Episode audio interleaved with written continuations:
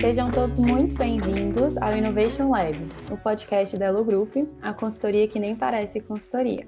Aqui, no Innovation Lab, trazemos especialistas em inovação do mercado para compartilharem suas trajetórias, ideias e estratégias de como jogar o jogo da inovação. Queremos mostrar que dá para fazer inovação na prática. Eu sou Paula Brasil, consultora da Elo Grupo para a Gestão da Inovação, e irei conduzir o papo de hoje. Comigo e para ajudar nessa discussão está Vinícius Brasil, também consultor da Elo Group e doutor em inovação no Laboratório de Gestão da Inovação da PoliUSP. Você já ouviu falar de inovação social? Sabe o que é e como acontece esse tipo de inovação? De acordo com a Stanford Social Innovation Review, a inovação social é uma nova solução para um problema social, ou seja, uma solução mais efetiva, eficiente sustentável ou justa do que as soluções já existentes e que gera valor prioritariamente para a sociedade como um todo e não apenas para alguns indivíduos. Esse tipo de inovação pode estar associado às ações da iniciativa privada, organizações não governamentais e sem fins lucrativos, governo e a sociedade civil organizada. Nesse episódio do Innovation Lab, iremos mergulhar na temática de inovação social. E para essa discussão, temos três convidados muito especiais e que conhecem esse tema há muitos anos. Teremos conosco, então, a Thalita André, que atualmente é gerente de inovação e desenvolvimento institucional do Instituto Votorantim. A Thalita possui experiência de mais de 10 anos em negócios de impacto e inovação social. Como gestora de projetos na Artemisia, foi responsável por criar o movimento Choice, a maior rede de universitários engajados em negócios de impacto social da América Latina, que mobilizou cerca de 100 mil universitários em todo o país.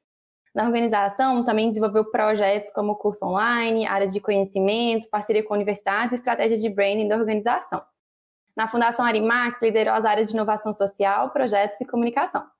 Como consultora, desenvolveu diversos projetos de inovação social para institutos e fundações, é bacharel em marketing e mestranda em empreendedorismo e inovação pela Universidade de São Paulo. Possui especialização em empreendedorismo pela Boston College. Seja bem-vinda, Talita. Como nosso segundo convidado, contamos com a presença de Marcelo Cabral, que é formado em administração pública pela FGV e mestre em políticas públicas pela Universidade da Califórnia, Berkeley.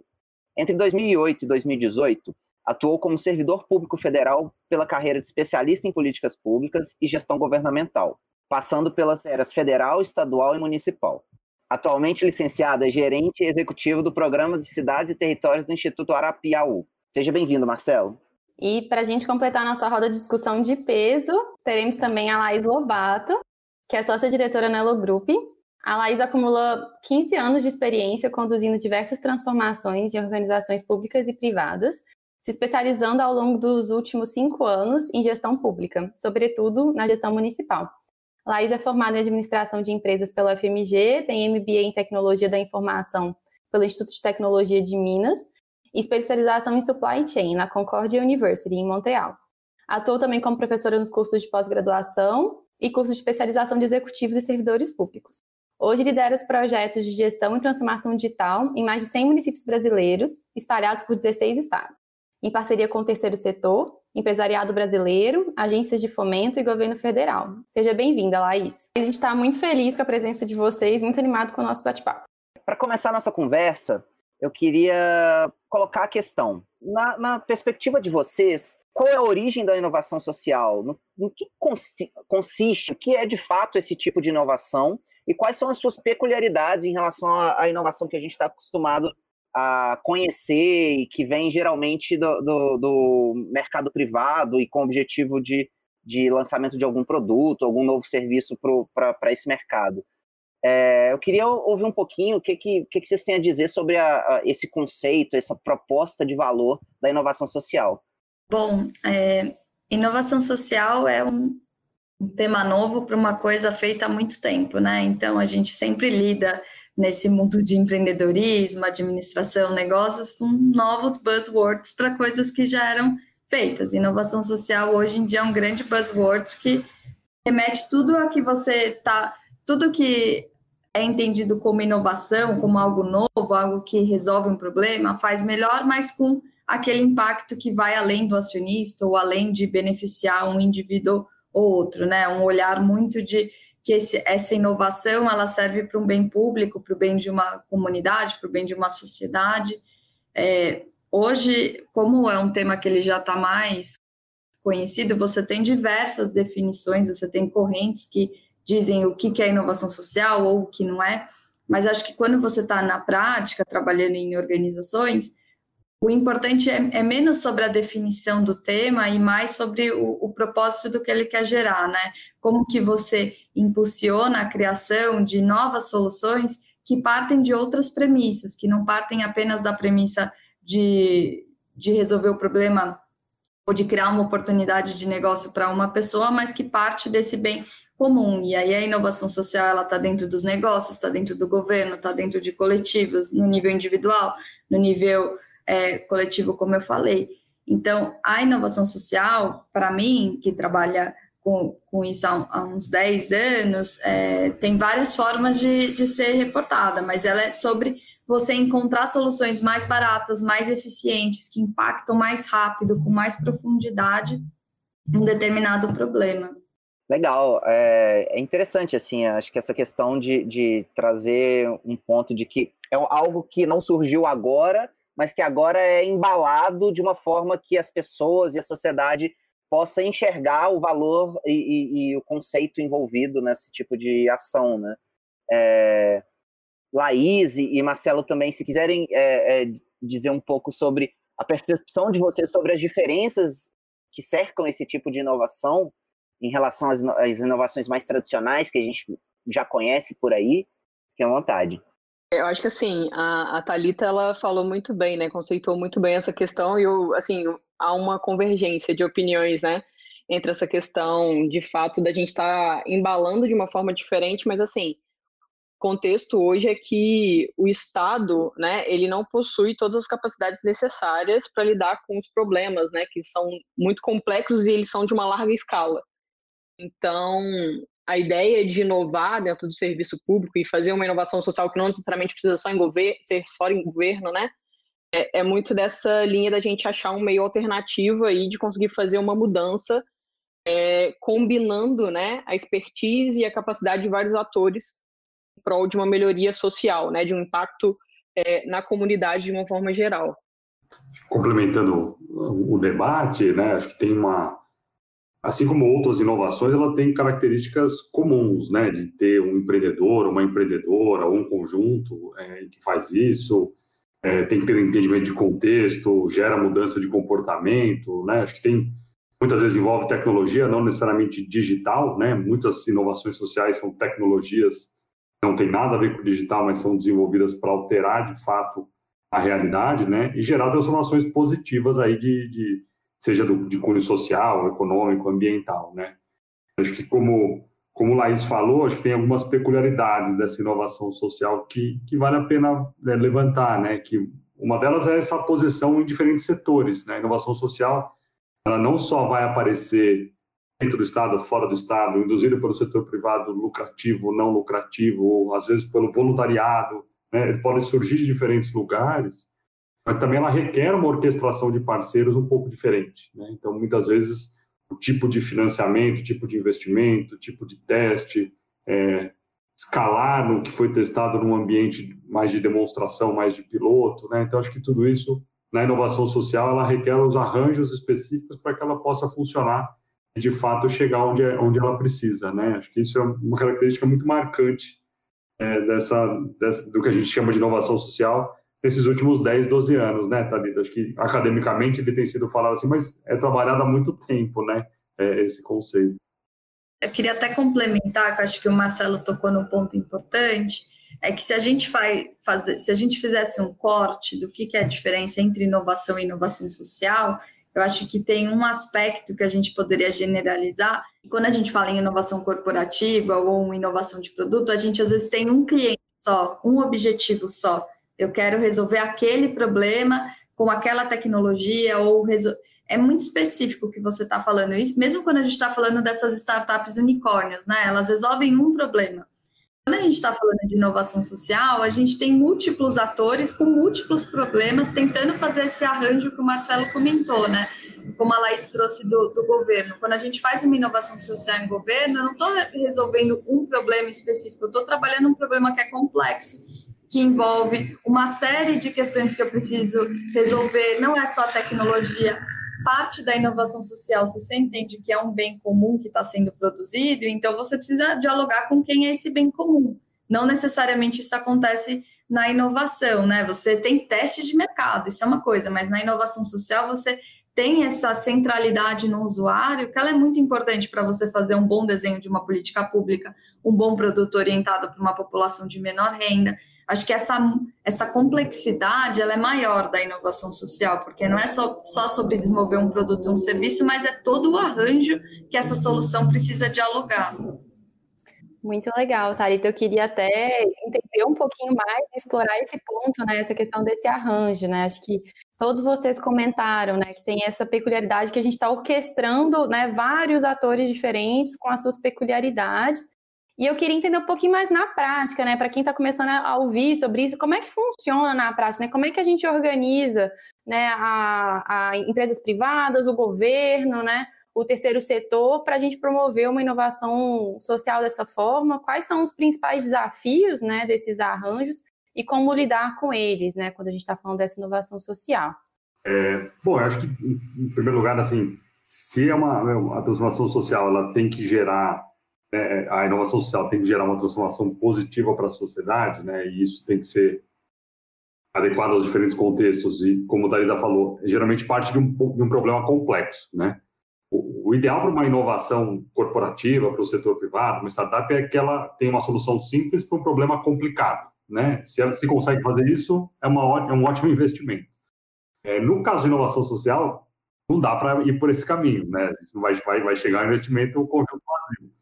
Então, assim, os problemas são complexos, de maneira que as inovações, elas dificilmente vão ter um caráter disruptivo ou um caráter de uma um tempo de maturação super curto, né? A gente está falando de, de, de, um andamento um pouco mais incremental para que a gente tenha esse conhecimento cada vez mais profundo do problema e vá resolvendo sobre diferentes contextos, né? Isso faz com que, do ponto de vista de financiamento e investimento, é muito ela, ela requer diferentes incentivos em, diferente, em diferentes momentos, né? Então, assim, o capital filantrópico, né, que é, por exemplo, no caso do Instituto Arapiaú, do, do Instituto Votorantim, ligado né, das fundações empresariais e dos institutos em Minas Gerais, a gente dorme e acorda todo dia pensando qual é o melhor retorno sobre o nosso valor investido, sobre o nosso real. Né? Então, é um capital filantrópico, portanto, ele, ele tem que ser muito mais indutor em momentos em que uma teoria de mudança está bem firme, né? você está se tem algo que parece fazer sentido em termos de um diagnóstico profundo, uma proposta de solução, mas para que você teste isso, poxa, muitas vezes o capital filantrópico ele faz todo sentido para fazer esse momento. A partir do momento em que você prova isso e você consegue atribuir impacto, causalidade, né, é, que é super difícil, né, fazer isso, mas você chega nesse lugar, para você levar uma solução, uma solução de um problema urbano, uma solução de saneamento, de habitação, para você levar isso para outro lugar, requer um capital, que provavelmente ele vai ser um capital público, para não ser um efeito gota no oceano, né? algo que não, tem um efeito geral. Muitas vezes o próprio setor público também exige mecanismos privados de financiamento. Né? E aí a gente chega nos modelos mais modernos, que a gente ainda está começando a testar no Brasil, de, de blended finance, né? das finanças é, de alguma forma, que compartilham diferentes tipos de capital com diferentes incentivos, né? Isso acho que é, ainda é um caminho muito grande para a gente aprender a fazer, né? No, no, terceiro setor, ocupar esse espaço, entender qual é esse espaço para poder alavancar esses investimentos. Para isso a gente tem que ter muita clareza de que é complexo, de que tem muitos atores com diferentes incentivos e trabalhar de uma maneira em que, em que isso possa se organizar ao longo do tempo dentro, dentro de um problema complexo. É, acho que você trouxe um pouco da visão de como é sofisticado né, esse mecanismo de, de inovação social. E eu imagino que isso traz uma série de desafios para os gestores envolvidos nesse processo. E a gente está aqui com a oportunidade de conversar com três gestores é, que, sob diferentes perspectivas, né, trabalham com inovação social. Eu queria ouvir um pouquinho de cada um de vocês. É, quais os grandes desafios ou em, em poucas palavras, né? o que faz um gestor quando está tratando com inovação social? Qual é o papel de vocês e qual é o tipo de trabalho que vocês exercem para produzir esse tipo de inovação? eu vou falar um pouquinho, assim, talvez da, da, minha experiência, né? Porque acho que, assim, é muito interessante essa questão, né? Porque a gente está ali dentro de inovação social resolvendo um problema que é público, né? E quando a gente está falando de um problema que é público, geralmente a gente associa isso ao Estado. Né? E aí, para que a gente consiga é, resolver esse problema, a gente precisa do aval, a gente precisa de ter ali uma janela de oportunidade com os órgãos públicos, sejam eles quais esferas a gente está falando, estadual, municipal, é, federal, poder atuar em conjunto com esse problema público, em conjunto para a solução desse problema público, né? Então, assim, essa articulação com a gestão pública para conseguir fazer uma transformação de impacto, ela é realmente, assim, muito delicada, né? Porque requer a gente entender o outro lado, a gente entender um pouco como que funciona a máquina e, assim, é, como que a gente destrava o potencial dessa máquina, porque, assim, a gente tem que entender que são pessoas que estão ali, né? Elas são geralmente pessoas concursadas, elas vêm de uma série de frustrações, elas têm ali todo um ambiente regulatório, né? Toda uma burocracia que impede elas de abraçar determinados problemas e a pensar de forma diferente, porque inclusive tem todo um sistema ali, né? Tem um risco de um PAD, tem uma captura de agenda, enfim, tem ideologias dentro desse contexto também tem a questão do, né, do, de algumas brigas internas, egocentrismo, etc. Então, assim, é, a gente conseguir achar essa janela de oportunidade é, também é muito relevante para que a gente tenha sucesso na solução que a gente vai implementar e que essa solução ela seja testada e depois ela ganhe escala. Né? Porque acho que uma das coisas que é muito relevante para a inovação social é que ela tenha escala. Ela não pode criar uma ilha de excelência no meio de uma terra arrasada. Né? Assim, ela não, não pode ser isso. Ela tem que ser algo que possa ser é, replicado em vários outros contextos, em várias outras situações. Então, para que a gente consiga fazer inovação social, requer um conhecimento da gestão pública relevante, é, para que a gente tenha, de fato, né, uma disciplina, uma consistência e consiga gerar os resultados que a gente precisa. Um complemento aqui, que eu gostei muito da fala do Marcelo e da Laís, que eu acho que tangenciam dois pontos que hoje fazem a gente. Por que, que, as inovações sociais não andam tão rápido quanto as inovações, né? A gente não tem nenhum unicórnio de impacto no mundo. A gente não tem. Por que, que isso acontece e com a inovação social não acontece se a gente já tem, tem os mesmos pressupostos de escala, de centralidade no cliente? É, muitas vezes são é, soluções voltadas para mercado mesmo. É, e aí eu vejo duas questões que os dois abordaram, assim, uma é questão de funding, então você não tem o mesmo recurso para prototipar, errar, assim, a quantidade de startups ou de empresas que recebem investimento que de mainstream é muito, assim, infinitamente maior do que as startups de impacto, e essas startups, as que estão também fazendo interface com o governo, não só as que estão pensando em, na venda de produtos ou serviços, mas apoiando o Estado, então você não tem funding para erro. Então você recebe um dinheiro muito rubricado, tem que fazer aquilo dar certo, e se der errado, você não encontra um segundo capital para você testar de novo. E então acho que esse é um, é um ponto assim, quando a gente fala de inovação social, para ela realmente conseguir ter uma escala e a relevância do que os problemas precisam, a gente precisa ter um ecossistema que está disposto a, a errar, está disposto a financiar esse erro, está disposto a aprender com o erro. Então, acho que isso conecta muito com o que o Marcelo trouxe desse capital filantrópico. O quanto é importante a gente ter esse dinheiro, esse dinheiro que pode ser perdido, financiar é, esse custo, porque o mercado tradicional também funciona assim. Se você não está financiando o erro, você não está financiando a solução. Então, a minha sensação de quem já atuou em várias, tipo, eu já fui captadora, já trabalhei em organização grant maker, organização executora. A minha sensação é que o, a gente tem um ecossistema que quer financiar a inovação social que dá certo. Tem poucos atores que financiam um erro, assim, financiam a prototipagem, a sujar o pé na lama mesmo, de realmente financiar aquela startup que está com uma ideia inovadora, ou financiar uma organização social que está desenvolvendo uma tecnologia social que ela pode ser muito disruptiva, mas que ela vai consumir uma quantidade de dinheiro e recurso grande, vai demorar um pouco mais para dar resultado. Então, acho que essa questão do financiamento, ela tangencia muito a nossa cultura. A gente ainda tem uma baixa cultura de empreendedorismo no Brasil e tem uma cultura bem incipiente de, de inovação social, de empreendedorismo social. E aí isso também dialoga, se você tem pouco dinheiro para errar, você também é, escolhe mais, você não vai para os problemas que são muito, muito complexos, porque você não tem o dinheiro para abordar isso, você não vai ter tempo para fazer isso. E aí a gente às vezes vê muitas soluções para o mesmo problema, aquele problema, como a Laís falou, que às vezes cria a ilha de excelência, mas que não resolve o problema geral. Então, porque isso é caro, isso vai demandar tempo, isso a, o gestor que às vezes aprovou o dinheiro não vai conseguir colocar no resultado dele esse investimento que ele fez, porque talvez não seja na gestão dele, talvez seja daqui cinco anos que ele consiga ver esse impacto. Então, eu acho que é, essa visão de ecossistema, do que você está criando, é muito importante quando a gente fala de um lugar de institutos e fundações, de investidores de impacto, dessas estratégias de venture philanthropy, né? Você precisa não tem inovação sem erro, não tem, não tem inovação se você não tiver um protótipo que pode ter várias iterações. E eu acho que isso é um grande desafio hoje, quando a gente fala de governo, sociedade civil, empresas, esse, essa organização desse ecossistema. Não, e acho que tem um aspecto é, muito interessante, assim, a gente trabalha com inovação, especialmente no mercado privado, né? Das coisas que a gente prega muito é o test and learn mindset, assim, né?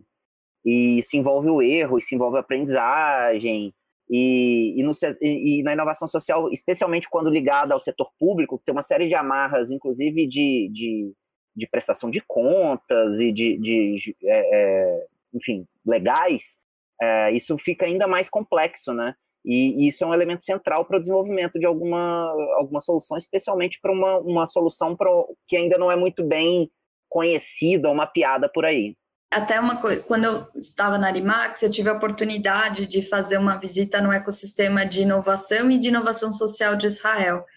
E aí eu fiz uma pergunta numa das, das é, palestras, porque eu achei muito parecido a abordagem dos dois. Uma coisa que aqui no Brasil é muito diferente. Se você vai conhecer um, um ecossistema, se você vai no Cubo, no Itaú, conhecer o ecossistema, e se você vai conhecer as startups de impacto na Artemisa. São coisas totalmente diferentes uma, duas coisas me chamaram a atenção que para eles é muito normal. Uma é que normalmente o empreendedor de sucesso para eles é aquele que já teve pelo menos uma iniciativa que deu errado. Então, isso é um track record. Ele olha e fala assim: não, o cara já empreendeu outra vez, ele olha a história. Aqui no Brasil, a gente crucifica o empreendedor que quer desenvolver uma ideia de impacto que errou, sabe? Aquela coisa assim: nossa, ele já tentou fazer isso e não deu certo, então talvez eu não vá investir nele. Então, acho que esse é um primeiro ponto. E um segundo ponto é que você tem muito incentivo do governo, muito incentivo de é, funding mesmo para fazer essas startups dar certo, porque o cara está na segunda, terceira startup de impacto porque ele teve dinheiro, recebeu na primeira, na segunda. Isso não significa um descompromisso com o recurso, que às vezes é assim que a gente entende no terceiro setor. Ah, eu preciso, como o recurso é limitado, eu preciso garantir que todo recurso que eu ponha vai dar retorno, mas a gente também precisa ter essa margem de que para ter inovações disruptivas, eu vou errar. E aí eu preciso financiar esse erro como eu financio outros. É, e essa, esse mindset é difícil no terceiro setor. Eu não sei o que o Marcelo acha, mas eu, das minhas interações, eu acho muito difícil para uma organização grant maker. Acho que o Arapião é um dos poucos que tem essa cabeça de realmente apostar naquele gap onde ninguém mais está apostando. Ah, legal, Dali. É, eu acho que é difícil no terceiro setor, né? Aí acho que queria trazer dois, dois elementos. Um, um é a gente ainda tem poucas organizações do terceiro setor que financiam, né? É, algum tipo de, de transformação social e pou, menos ainda que, que tomam risco para isso, né? Eu acho que é, aqui a gente tem os dois bons exemplos aí do Arapiauí e do Votorantim que atuam nessa fronteira, né? Vão tentam levar essa esse limite um pouco mais para frente, com todas as ressalvas ainda de aprender, de querer apostar em soluções inovadoras, mas também ter limitações de, de avaliação de impacto, como fazer isso, avaliação de processo, é, de entender se já tem que desenhar um phase-out logo no começo do investimento ou não, que é uma pressão que a gente sofre bastante, né? Você investiu um, dois anos, três anos, e agora vai andar sozinho, não vai andar sozinho? Né? Então, acho que isso então, a transformação social é uma outra conta, assim, que a gente ainda está aprendendo a fazer, né? É, acho que esse é um, é um desafio. É, enquanto, enquanto terceiro setor, enquanto organização do terceiro setor, retomando um pouco até a pergunta que Vinícius fez, acho que um dos papéis que a gente tem é conseguir coordenar esses atores que estão dispostos a isso, né? Assim, Não adianta a Thalita estar tá apostando numa iniciativa no Votorantim e eu tentando resolver o mesmo problema e, e, tentar andar sozinho e cada um com o seu projeto, cada um com o seu.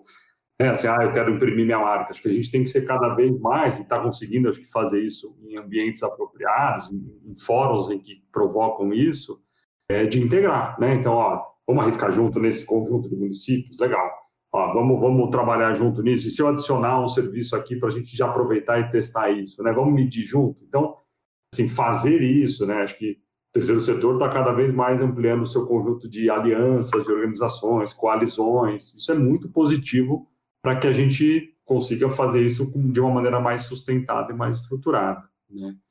E um segundo ponto que eu queria trazer, que é um pouco, admiro muito o Instituto Votorantim, o trabalho, o trabalho feito na questão de agenda da gestão pública, que é não ter medo de trabalhar com, com o governo. Né? Assim, acho que muitas vezes o terceiro setor também tem receio de poxa, é muito complexo esse, esse bicho que é a máquina pública, né? Acho que vocês da Elo estão mais acostumados a realizar projetos dentro do governo é, e, e conseguem navegar melhor nisso, mas a gente tem que estar disposto a aprender nessa relação, né? A gente, no começo do ano passado, a gente fez uma pesquisa junto a, a prefeitos, prefeitas, secretários e secretárias municipais sobre quais são os desafios para a inovação, né? Assim, junto à Frente Nacional dos Prefeitos, a gente fez isso Obviamente que o primeiro foi falta de recursos, né? É, é sempre isso é um problema para municípios, né? Talvez não fosse em outras esferas. O segundo problema é a burocracia, né? O que o Vinícius falou um pouquinho da questão de poxa, dificuldade de contratação, dificuldade de modificar um, um regramento, dificuldade de criar um incentivo para a própria organização funcionar, né? Esses disparados são são os que saltam ali na, na pesquisa, né? Depois vem, vem a questão de ausência de cultura de inovação, que é algo que a gente consegue trabalhar, mas é mais de longo prazo. E a questão dos riscos para o gestor público, é a versão aí, né, a questão dos tribunais de contas, a responsabilidade no CPF, é, for no setor público é, é, é, é, não, não arriscar, né? É muito difícil você ter incentivos para arriscar. Por último, a falta de equipe técnica especializada. Então, assim, acho que a gente tem muitos desafios que a gente também, enquanto, enquanto fundações e institutos, pode trabalhar com o setor público para ir entendendo como movê-lo, né? Então, isso para a gente é, é, fundamental também trabalhar dentro do sistema do terceiro setor, mas testando e trabalhando junto com, com prefeituras, com governos estaduais, para que a gente consiga gerar as inovações sociais e a escala que elas precisam. Muito legal. É, e eu queria explorar com vocês todos aqui também. É, acho que até a Laís vai conseguir, acho que começar a falar sobre esse assunto e a gente poderia ter um podcast só para falar sobre ele, né? É, a gente está vivendo um momento é, muito é, importante, acho, como sociedade, muito difícil, né? De muitas transformações, né? Em todas as esferas. É, e também a gente vê que nos momentos de crise surgem oportunidades, né? E acho que é, a gente traz aqui, né? E queria ouvir um pouquinho a Laís comentando, né? Marcelo e Tari também sobre o case, né? Que vem sendo trabalhado em parceria, né? Com é, com institutos né, e com a Elo Group é, com o enfrentamento do coronavírus nos municípios. Né?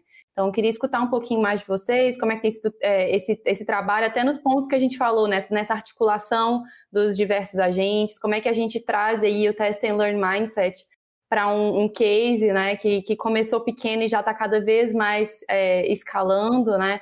E como é que é gerenciar tudo isso na ponta, né? E, e ainda mais com o fator de crise, né? É, por cima de tudo isso. Então, queria ouvir um pouquinho de vocês aí. legal, e assim, até fazendo um, um gancho né, com, com a última fala aí do Marcelo, quando a gente quando a gente está nesse, nesse meio do caminho, né, digamos assim, então a gente conhece um pouco da gestão pública e a gente tem uma boa relação com o terceiro setor, né? Todas as soluções que a gente constrói enquanto empresa, é, ela está muito pautada nessas dores que, inclusive, a, a Talita também trouxe, enfim. Então, quando a gente constrói um produto, quando a gente constrói uma solução, a gente tem que pensar é, nessas questões, né, que, que, que, estão aí no ecossistema para a gente, de fato, conduzir, enfim, um, um processo que gere transformação e que dê segurança para todo mundo, né, que gere lastro. Então, assim, acho que falando especificamente sobre o nosso projeto, né, que, que a gente vem tocando aí em parceria, tanto com o Instituto Votorantim quanto com, com o Instituto Arapiaú, assim, está sendo super legal, né, e eu acho que a gente tem duas grandes frentes, digamos assim. A gente tem uma primeira frente, que é uma plataforma de atendimento inteligente, né, que a gente desenvolveu, então, com uma abordagem mais de tecnologia, digamos assim. A ideia era muito a gente acolher o cidadão, a gente conseguir reduzir a curva de contágio, aumentar a eficiência do uso dos recursos públicos e né, conseguir reduzir aí esse tempo que a gente está é, em isolamento social. É, assim, a gente naquele momento, sei lá, quatro, cinco meses atrás, a gente se juntou, né, quando a pandemia, ela de fato virou uma realidade no Brasil, e a gente começou a articular com alguns parceiros de tecnologia. A gente, da Elo, a gente trabalha muito assim, né, a gente não sabe tudo, mas a gente costuma se cercar de pessoas que sabem muitas das coisas que a gente não sabe. É, e aí a gente firmou uma parceria, né, e desenvolveu aí uma, uma solução open source para conseguir ajudar os estados e municípios no enfrentamento do Covid.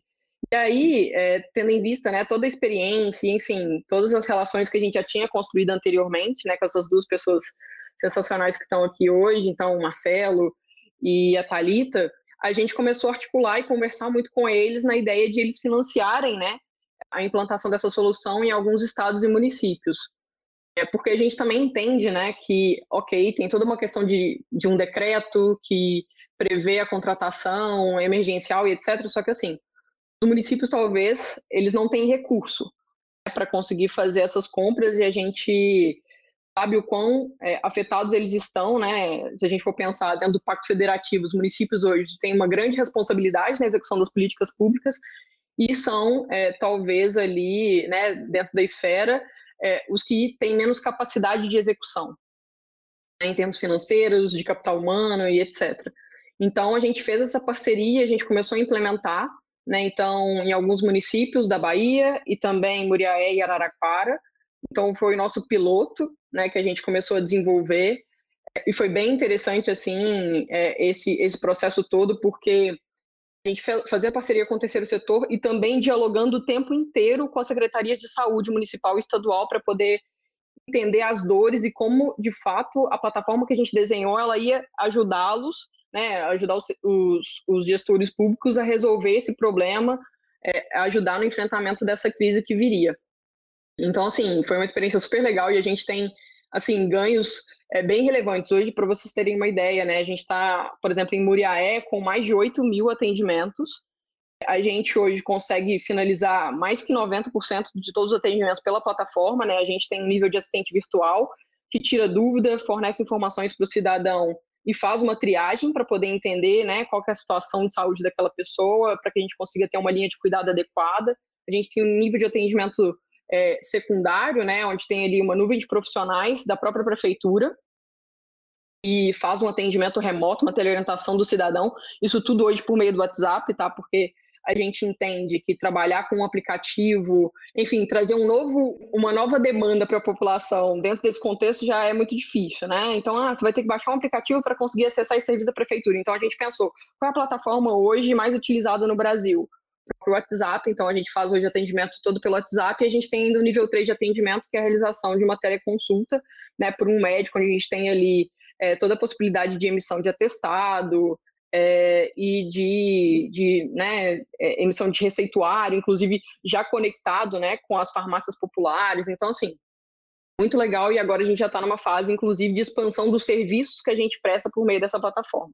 Antes ela tinha um serviço muito focado no Covid, mas hoje a gente já tem um atendimento, né? Dentro dos próximos 10 dias a gente vai entrar com a parte de atendimento de crônicos, pensando inclusive numa retomada da saúde dentro dos municípios. Tem também toda a questão da saúde mental, e, assim, a gente acredita muito que a gente sempre brinca, né, que tecnologia não é uma questão de si, é uma questão de quando. Eu acho que esse quando ele foi acelerado pela, pela pandemia, né? Eu gosto muito de olhar o copo é, meio cheio, então assim acho que foi uma grande oportunidade da gente começar a criar o que vai ser uma sementinha de prefeitura digital é, dentro do, do nosso contexto público, né? E eu acho que assim é, é um potencial de ganho enorme, né? É, e além disso, a gente tem uma outra frente, que é de mentoria, é uma consultoria né, especializada, onde a gente começou também num piloto, né, muito na ideia. É, tem uma, uma amiga que fala uma frase que eu gosto muito, que a gente tem que pensar grande, começar pequeno e andar rápido. Né? E aí a gente começou ali com 20 municípios, fazendo uma consultoria, utilizando um modelo bem matricial, é para que a gente conseguisse dar escala. Então, a gente tinha ali todos os consultores focados em determinadas temáticas, a gente escolheu cinco: governança, comunicação, assistência, vigilância e impactos fiscais, que são os temas hoje mais relevantes pelos municípios. Inclusive, a gente ancorou isso ao, ao estudo que foi feito pelo Corona Cidades, que é um site super legal aí que está ajudando bastante os municípios é, né, tá funcionando como uma bússola aí para eles se orientarem, conseguirem sair do outro lado. E a gente tem, ao mesmo tempo, esses especialistas né, setoriais, eles também implementando todos os toolkits que a gente define para essas temáticas, né, todas essas caixinhas de ferramentas de acordo com a maturidade do município, é, em todos os municípios que eles são responsáveis. Então, a gente tem a figura de um responsável pela temática, por exemplo, de assistência, e essa pessoa também é responsável por implementar todas essas cinco temáticas que eu comentei em um pool de cinco municípios. E com isso a gente tem ganhado bastante escala. Hoje a gente já está em mais de 80 municípios né, com esse programa, inclusive municípios onde tem lideranças da RAPS.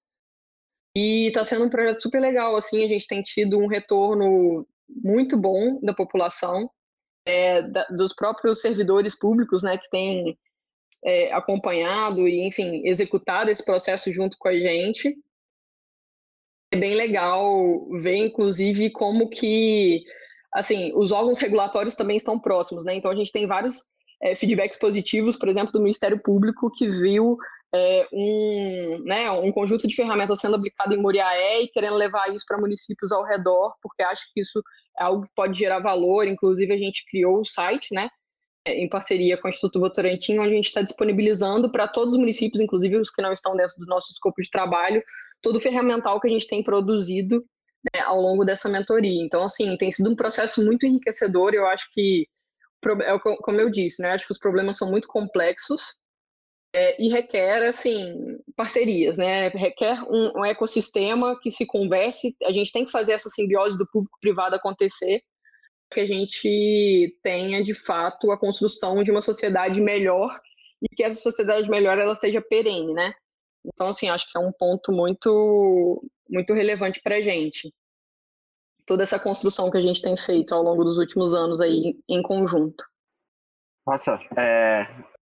o projeto é, é, bem interessante. Acho que é um case que ilustra tudo que a gente tem conversado nesse episódio, né? Assim, a capacidade de orquestração de diferentes agentes, né? institutos, consultoria, empre como empresa, é, setor público, para resolver um problema, tem um problema super específico de uma questão e um, um, um colocada é, que gera uma crise neste momento e impacta milhões de pessoas. É, acho que, que, que, é um case que ilustra muito bem como uma, a, uma abordagem para a inovação social é institucionalizada né, e, é, e é colocada como, como algo operacional que funciona e que, que produz de fato é, produtos concretos. Queria complementar só uma questão que eu acho que é bem interessante quando a gente fala de inovação social. Isso também, ela também diz sobre a sua capacidade de se adaptar a um novo contexto, uma nova solução, uma, assim, acho que é sobre a sua capacidade de responder a um novo desafio de forma rápida. E acho que quando você olha o contexto da pandemia, tem duas coisas que me chamam a atenção, que Instituto Votorantim e Arapiaú conseguiram de uma forma muito rápida ler aquele cenário imprevisível, instável que estava acontecendo. Então, o, Arapiaú desenvolveu o Curando as Cidades, o, todo o checklist, vou deixar para o Marcelo contar é, da perspectiva dele, mas acho que assim foi uma resposta muito rápida sobre aquela situação e ao mesmo tempo o Instituto também olhou para uma tecnologia que a gente já tinha, que é um programa de apoio à gestão pública, que já acontece há muitos anos, com o apoio do BNDES, do BID, já teve apoio do Arapiaú também, e olhou e falou assim: olha, o que, que eu faço? Eu já sei esse design social de fazer inovação com o governo, de apoiar o governo. Como que eu faço isso num contexto tão imprevisível, num contexto de uma pandemia de saúde que um governo nunca enfrentou? Então, o, não foi nem minha área, foi a área do Rafa e da Ana, que desenharam essa abordagem, essa estrutura a partir de muitas conversas também com o Arapiaú, essa troca foi muito importante no início, desenhou uma iniciativa e lançou assim, o edital em três dias. Então, assim, essa capacidade de você ver um, ver um movimento, responder ele muito rápido, lançar site, lançar edital, fazer chamamento, entrevista com os municípios, e em uma semana depois o programa já estava no ar, né? A primeira leva dos 40 municípios foi, foi assim. É, então foi muito rápido. Hoje a gente está com mais de 150 municípios no programa. Ela é nossa super parceira, tanto nessa frente de apoio à gestão pública, quanto na frente de telemedicina, que a Laís comentou, que aí já está na minha área de, de inovação. Mas quando a gente pensa isso, a gente pensa assim, qual é a nossa abordagem com o município? Então, o município precisa de um apoio nessa gestão para ele conseguir se organizar, a gente lançou um programa. Depois a gente percebeu que a telemedicina seria uma forma de evitar o colapso que a gente já sabia que esses municípios iam enfrentar quando a, a pandemia se interiorizasse, né? Porque no início da pandemia a gente viu muitos recursos indo para São Paulo, Rio, que são super importantes, mas a gente, como está nos territórios menores, a gente teve tempo de se programar e fazer uma intervenção que realmente apoiou o município para quando a pandemia quando a pandemia chegou, ele estava muito mais preparado para lidar do que as prefeituras que enfrentaram isso no início. Então, a inovação social é também sobre a sua capacidade organizacional de responder muito rápido a um desafio. A gente teve que ter desapego e abandonar tudo que estava previsto, planejado, lindas intervenções para esse ano, porque elas não faziam mais sentido. O mundo já era outro. Então, essa capacidade, eu acho que ela é muito específica da, da inovação social, assim, esse desprendimento, que seu foco é tanto na solução desse problema complexo e um apego menor no como, sabe? Se o programa tinha um desenho e hoje ele precisa outro, tudo bem, porque o foco é na solução do problema. Vou falar só, retomar um pouquinho do, do Corona Cidades, né? Um, é, o que, que aconteceu? A gente estava, assim como o outro aqui, a gente tem um programa em que a gente estava é, atuando junto com alguns municípios, né? A gente estava tava rodando um piloto, na verdade, com cinco municípios. E a gente viu em março, quando começou a chegar a pandemia, a dificuldade de, de qualquer tipo de reação, né? Ou de estrutura para saber reagir dos, dos municípios. Então a gente é, resolveu, né, assim como acho que muita gente fazer o home office, né, de, de tirar um pouco isso no, na, lá pelo dia 13, 14 de março, a gente fez a mesma coisa, mas falamos, vamos, vamos tentar produzir algum material para que os municípios com, possam se estruturar de alguma forma para dar, dar conta de responder o que vem por aí, né? E aí foi muito rápido o trabalho dos parceiros nossos, né? Acho que é, o IEPS, que é um instituto especializado em políticas de saúde, e a Impulso, que era uma empresa que estava trabalhando já conosco, né? A gente havia incubado no Arapiaú, né? falando um pouco do que a Thalita comentou de desenvolvimento do ecossistema, também é muito importante isso, né? É, a gente lançou no dia 23 de março já um checklist para os municípios conseguirem se preparar, né? Então foi um fim de semana maluco que a gente a gente rodou, inovação exige isso às vezes, né? Umas boas madrugadas. Chegar num material que parasse de pé, né? Que ele oferecesse algum tipo de caminho para os municípios. Aí a conexão do sistema, né? Do, do ecossistema, que é já na mesma semana o Votorantim falou, poxa, gostei disso aqui, acho que a gente poderia levar para os municípios e fez uma aposta super admirável, corajosa e arriscada de falar, olha, então a gente não vai que a gente vai levar para três municípios, a gente vai levar, vai fazer um edital que a primeira rodada vai abrir para 40, né? Então, assim, foi uma, uma aposta muito corajosa do, do Votorantim, do Instituto, para fazer isso com alto financiamento, né? Não é um financiamento baixo para fazer, é, podendo levar isso, né? E aí a gente entrou como um apoiador para algum um conjunto específico de municípios, onde para a gente faz sentido na nossa estratégia de atuação, é para poder, né, acho que assim, entrou no começo, outro dobrou a aposta, vamos apostar mais um pouco junto, né, então acho que para a gente é, estarmos juntos nessa, né.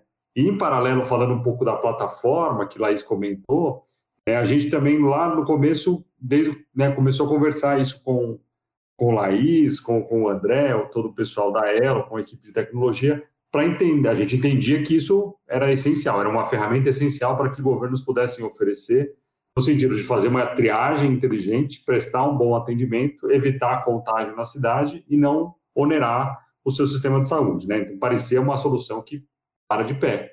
E a gente foi junto testar, é, a gente fez essa oferta, e aí, de novo, né, no financiamento do terceiro setor por uma solução privada para dentro de um órgão governamental, onde essa oferta, tecnologicamente e operacionalmente, ela foi muito bem, mas ela não gerou o resultado específico, não, não, o resultado esperado. Né? E aí vem um pouco de a gente saber lidar com o risco, né? sob uma ótica pura e simples de que ah, a gente investiu X, esse projeto deu certo, gerou tal resultado? Não, não gerou. Mas possivelmente ele foi um passo importante que a solução fosse adaptada e pudesse chegar agora a 100 municípios com um custo bem mais viável, né? Então, é, é muito legal de conseguir dividir um pouco esse, esses efeitos dos spillovers aí, né? Essas externalidades é, e dar conta de que a gente está tá atuando junto para o mesmo problema, né? Não que a gente, cada um tem que olhar o seu, se frustrar se o mecanismo usado deu certo ou se não deu, né? Então, acho que esse é realmente um caso muito bacana para a gente trazer aqui o caso dos municípios contra o coronavírus que, que o Votorantim lidera. É, acho que a gente está chegando ao, ao, fim do nosso, é, do nosso podcast. A gente já, já agradece bastante as contribuições de vocês, acho que foi bem legal o nosso papo. E a gente tem duas traduções, né, Paulinha? É, pessoal, a gente queria, para a gente fechar, a gente sabe que a gente podia ficar aqui horas falando sobre esse assunto, ainda mais que o episódio foi muito legal. É, mas a gente queria ouvir de vocês aí, cada um de uma vez aí, uma frase ou uma palavra, né? O que, que é inovação para vocês, né? O que, que fica quando vocês pensam em inovação? Para mim, inovação é um, é um mindset de você resolver problema. Não é sobre se a coisa tem que ser nova, não. É assim, é esse mindset de não sossegar até o problema estar tá resolvido. Boa, boa, Thalita. É, Para mim, é, tem que ser uma transformação positiva adequada a um contexto. Né? A inovação tem que ser adequada ao, ao que existe. Pode ser que algo super inovador num lugar não tenha nada de inovador no outro. O arroz com feijão, às vezes, é super inovador em lugares onde, onde, onde precisa disso. Né? Então, tem que ser adequado ao contexto mesmo. Para mim, inovar é a gente conseguir materializar um conhecimento em alguma ação que faça com que a gente alcance um novo paradigma, né? um novo patamar de desempenho. Achei que a Laís ia trazer fala mineira, ela sempre traz uma frase mineira. pô, eu devia ter escolhido uma frase da minha avó para falar, pô. Pois é. Vai lá, Vini, para a gente fechar, então. Para fechar, pessoal, a gente a gente queria ouvir de vocês, para quem está se interessando pelo tema, é, começando a querer estudar, que referência vocês indicam? Um livro, um filme, um podcast, qualquer coisa para quem quer começar a entender sobre inovação e inovação social? Eu gosto muito do Gates Notes, que acho que é o Bill Gates, ele produz uns conteúdos muito interessantes, não só ele, né, mas a equipe. E eu acho impressionante o quanto a reflexão global dele serve para os contextos locais tão diferentes, assim. Então, entender de pandemia assim, é um negócio que eu leio sempre, assim, tudo que está lá eu já li porque ele ajuda muito a pensar em coisas que a gente ainda não está vivendo, porque a curva está diferente, então lá ele já está conseguindo ter insights que a gente ainda não está conseguindo ter porque não viveu isso. Ao mesmo tempo, ele tem equipe no mundo inteiro para pesquisar para ele, falar coisas interessantes. Ele traduz um artigo rápido, curto, que muita gente trabalhou para que ele possa ter escrito aquilo. Então, essa é a minha dica. É, eu ia brincar que eu, que eu ia recomendar esse podcast, mas o podcast da Hello Group, tô brincando. É, mas assim, eu tô lendo um livro bem legal, que inclusive super recomendado e elogiado lá pelo empreendedor social Raul Yunus, que chama Do Goodwell. Eu tô, eu tô achando bem legal, assim, e pra gente que trabalha com consultoria, que adora um framework, ele traz uma abordagem bem robusta, assim, para desenvolvimento de novas soluções. Achei, tô achando bem legal. Ah, eu, eu ia recomendar uma fonte também, que é, acho que é da, da área de, de, inovação governamental da Fundação Bloomberg, o trabalho que eles fazem junto com, com as prefeituras dos Estados Unidos, com, com, com a Kennedy School lá de Harvard. É uma fonte inesgotável nesse momento, eles produzem muito material, estão disponibilizando bastante coisa, é, desde aspectos mais de liderança, né, como lidar com esse momento, comunicação, até aspectos um pouco mais pragmáticos, de gestão, mesmo indicadores. Então tem sido muito bacana beber dali é, e tentar entender como trazer para o nosso contexto também. Legal. Obrigado, pessoal. Muito legal, pessoal. Chegou ao fim aqui. Muito obrigada. Obrigado a vocês. Valeu e até a próxima. Foi um prazer. Muito obrigada, pessoal. Foi uma aula. Obrigada, gente. Pessoal, chegamos ao fim do episódio de hoje. Esperamos que tenham gostado. Não se esqueçam de compartilhar e nos acompanhar nas redes sociais, no Facebook, no LinkedIn Alogroup e no Instagram, arroba Alogroup.